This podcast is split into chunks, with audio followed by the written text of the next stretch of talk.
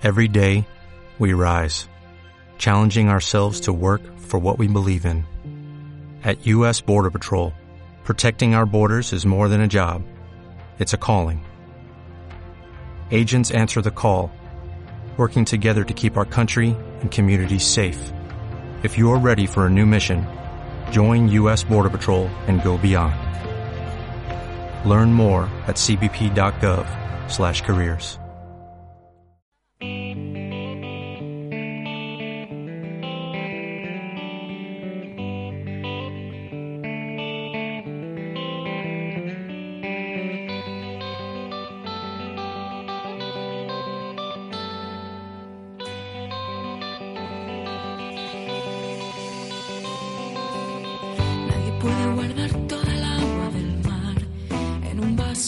cristal.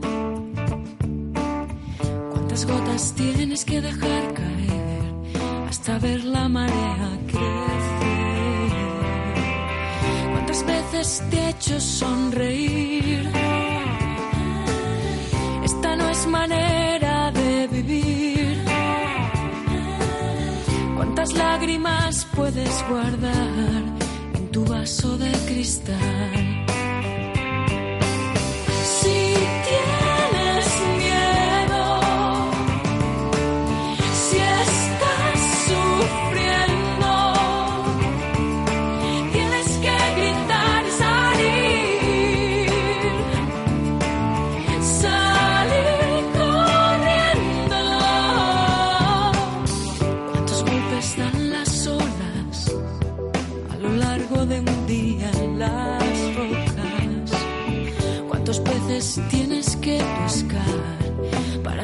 Desierto del fondo del mar? ¿Cuántas veces te ha hecho callar? ¿Cuánto tiempo crees que aguantarás? ¿Cuántas lágrimas vas a guardar en tu vaso de cristal?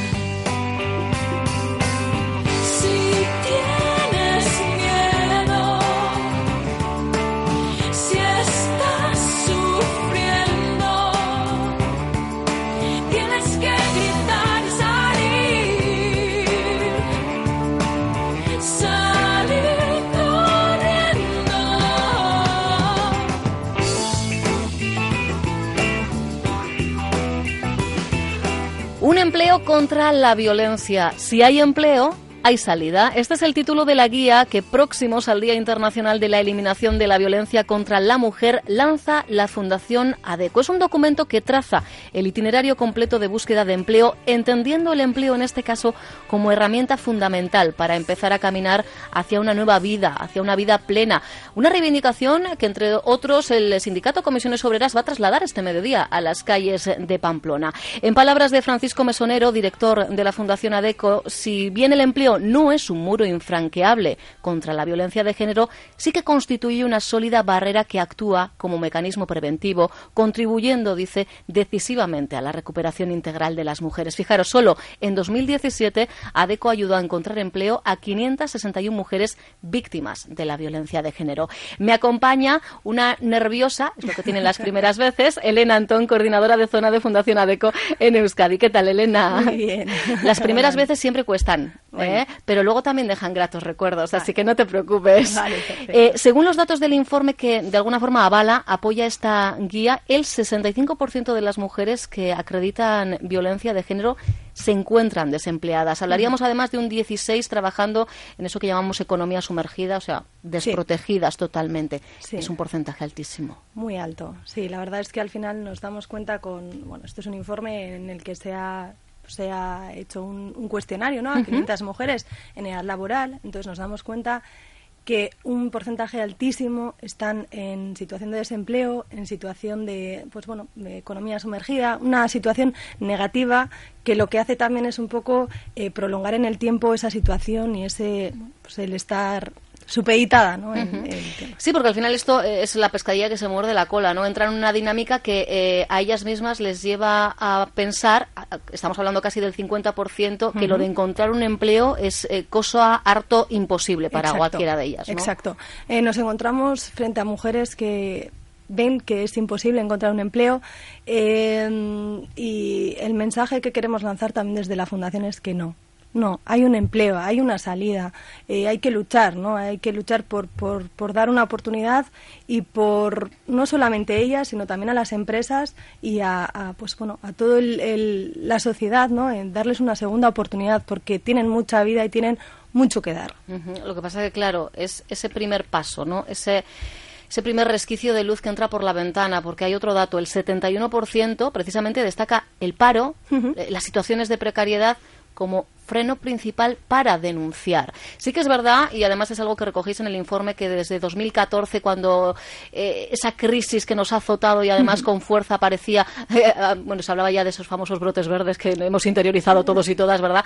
Sí que es verdad que la mejoría de la economía suele influir en un mayor volumen de denuncias. Pero estamos hablando de eso, de que un 71% de las mujeres, algunas de ellas nos pueden estar escuchando, Elena, no denuncian pues porque tienen miedo a, no ser autónomas, a que el hecho de no tener una estabilidad económica, entre otras cosas, influya a la hora de ceder o no custodias de los hijos e hijas, es que es muy complicado. Es un miedo pues eh, al que nos enfrentamos al final cuando esas mujeres tienen unos hijos, ¿no? unas cargas familiares. sobre todo cuando hay cargas claro, entonces al final eh, ya no solamente dependes de ti, depende, eh, hay unas personas que dependen de ti, entonces no tengo trabajo, no tengo sustento, ¿cómo voy a vivir? ¿Qué les voy a dar a mis hijos? Eh, ¿Dónde, dónde no? ¿Qué, casa voy a tener? Entonces, al final eh, nos encontramos frente a mujeres que por sus hijos, pues se quedan escondidas, no denuncian, no dan el paso. Mm. Y hay que animar a todas, todas esas mujeres que, que son hoy en día eh, violencia, que están sufriendo la violencia de género, que ánimo, que hay una salida, eh, que desde diferentes eh, ámbitos ¿no? sociales estamos ahí para ayudarles y mucho ánimo. Eh, siendo conscientes, eso sí, también como fundación, que a veces es la propia violencia eh, de género la que aleja a las víctimas del mundo laboral. Muchas veces es el propio victimario, ¿no? El que, bueno, pues dice, no, tú aquí en casa y no, te, no se te ocurra mover. Escondida en casa, sin, sin ningún tipo de recurso, ¿no? Sin ningún tipo de independencia, que no puedas hacer nada que no puedes hacer nada que además yo no controle. Entonces, eh, yo te tengo para mí, tú eres para mí, y ya está. Mm. Entonces, eh, ¿qué pasa? Que esa mujer al final, por esos miedos, ¿no? A, pues a perder sus hijos, a no les voy a volver a ver, eh, esas represalias de su marido, mm. todo ese conjunto, ¿no? De, de aspectos, más el que ven que no encuentran empleo. También al final, cuando tú estás en una situación de violencia de género, eh, te encuentras, eh, ¿cómo diría yo? Pues un poco anegada, ¿no?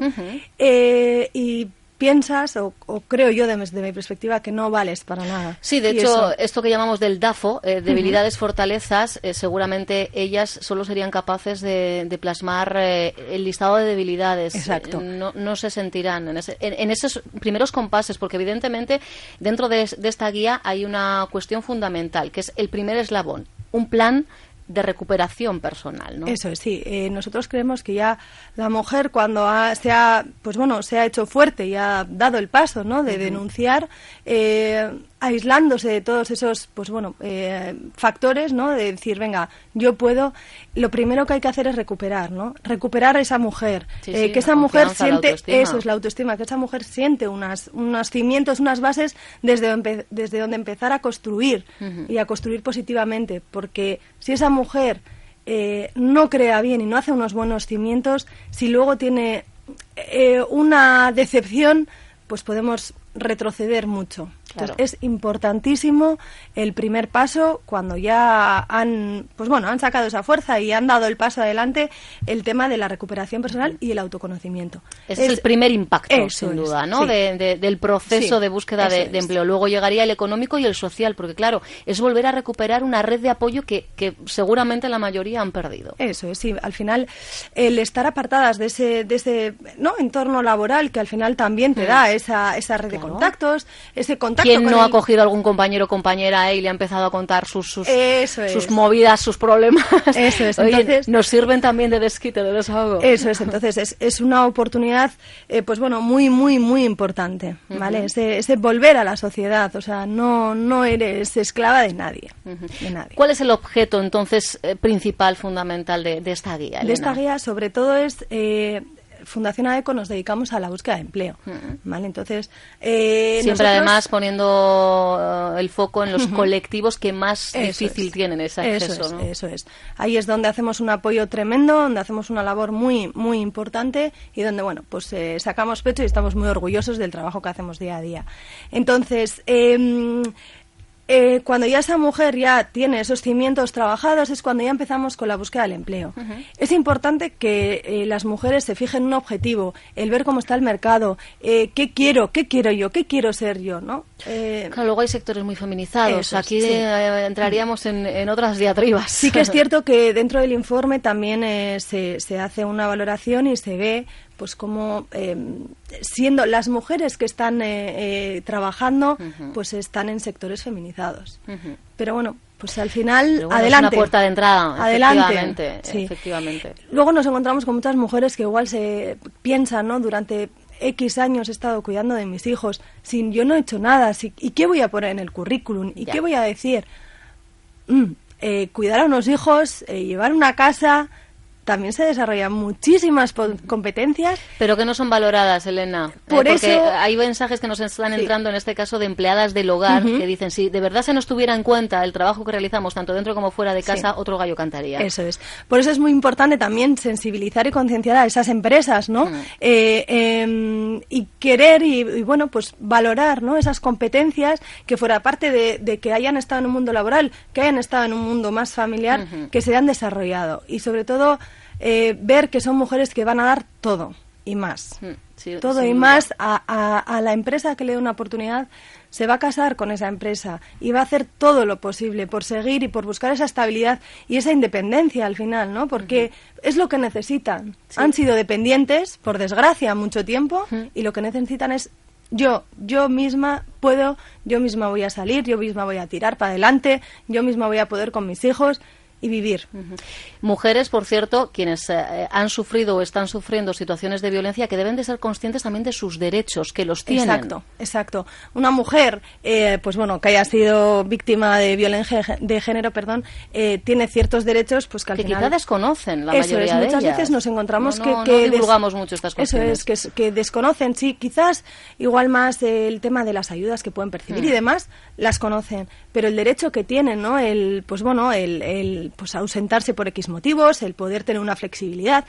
De hecho, en el informe también vemos que muchas de las cosas que valoran las mujeres son cosas que son inta- intangibles, que no es el salario. No, es, es esa estabilidad. eso es, es la estabilidad, es el, el- el, pues bueno, yo sé que voy a trabajar, pero si hoy necesito entrar a las 10 porque me ha pasado X motivo, pues tener esa opción, ¿no? Sí. De poder, pues bueno, jugar un poquito, ¿no?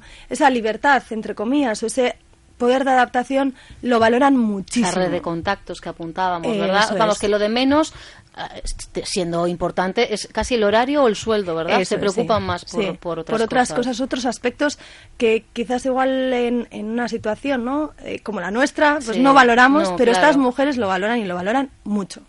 Desde luego se puede y ese es el mensaje. Eh, decíamos, dábamos el dato. El año pasado ayudabais a encontrar empleo a 561 mujeres víctimas de violencia de género y entiendo que deseando que en 2018 y los venidores sean todavía más. ¿no? Mucho. Hombre, yo preferiría que esa, Ojalá. que esa, que esa cifra fuese cero. Es decir, que fuese un grupo con el que no, No tuviésemos que que, trabajar, claro. Sería el ideal. Y yo creo que, bueno, pues... De eh, momento es una utopía. Eso es, sí. Por desgracia, de momento es una utopía. Pero ojalá, ojalá el año que viene, pues estos datos los podamos mejorar con creces. Nosotros hacemos eh, programas de empleo, hacemos itinerarios de empleo y, y al final ponemos, pues eso, toda la carne en el asador por ayudar a quien necesita esa ayuda. Y esta guía de alguna forma puede servir de puerta de entrada para que en su propia casa, porque si entráis en la web de Fundación ADECO podéis eh, descargaros ¿eh? la guía, un empleo contra la violencia, si hay empleo hay salida, que vean un poquito no Eso es. lo, lo que allí explicáis y por supuesto ya luego el contacto directo, porque en ese tú a tú ganáis. Eh. Yo la verdad es que animo a todas las mujeres, eh, sea la situación en la que sea que estén, Mm. eh, en el momento que estén, que si quieren tienen nuestras puertas abiertas de cualquier oficina de Fundación ADECO eh, abiertas para que vengan, nos cuenten, nos expliquen y al final en nosotros lo que van a tener es una, una, ayuda y una mano, una, les vamos a tender la mano y les vamos a ayudar en todo lo que podamos.